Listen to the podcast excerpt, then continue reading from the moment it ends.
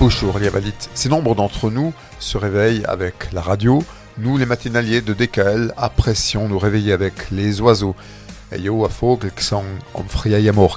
C'est particulièrement vrai au printemps. Les oiseaux chantent quand le soleil se lève. Pour appeler leurs congénères et marquer leur territoire. Au petit matin d'ailleurs, l'air frais porte le son plus loin. Parmi les oiseaux les plus matinaux, le rouge-queue, Srootschwanzla et le rouge-gorge, Srootprechtla. En été, nos petits amis sont un peu plus discrets, ayant d'autres chats à fouetter. Alors, pour imiter le chant d'un oiseau, on peut utiliser un apo, FIFA. Et figurez-vous que la France est experte dans le domaine. Récemment, à Marseille, s'est tenu en effet le championnat d'Europe d'imitation d'oiseaux. En lice, la France, l'Italie et l'Espagne.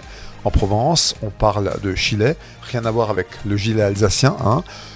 C'est un mot que vous ne trouverez pas dans le dictionnaire et qui est invalide au Scrabble. Un gilet est donc un apo. Il donne le verbe chiller et le mot chiller, celui qui chille. Da vous bien Chiller est un art synégétique et n'est pas chiller qui veut. Heureusement sur internet, on vous apprend à chiller. Parmi les recommandations, ne pas souffler mais aspirer il faut utiliser la langue, la luette, man muss mit dem Holzzapfler.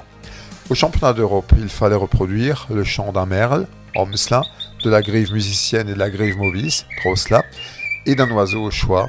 Bref, Chile, c'est tout un art, donc pfift man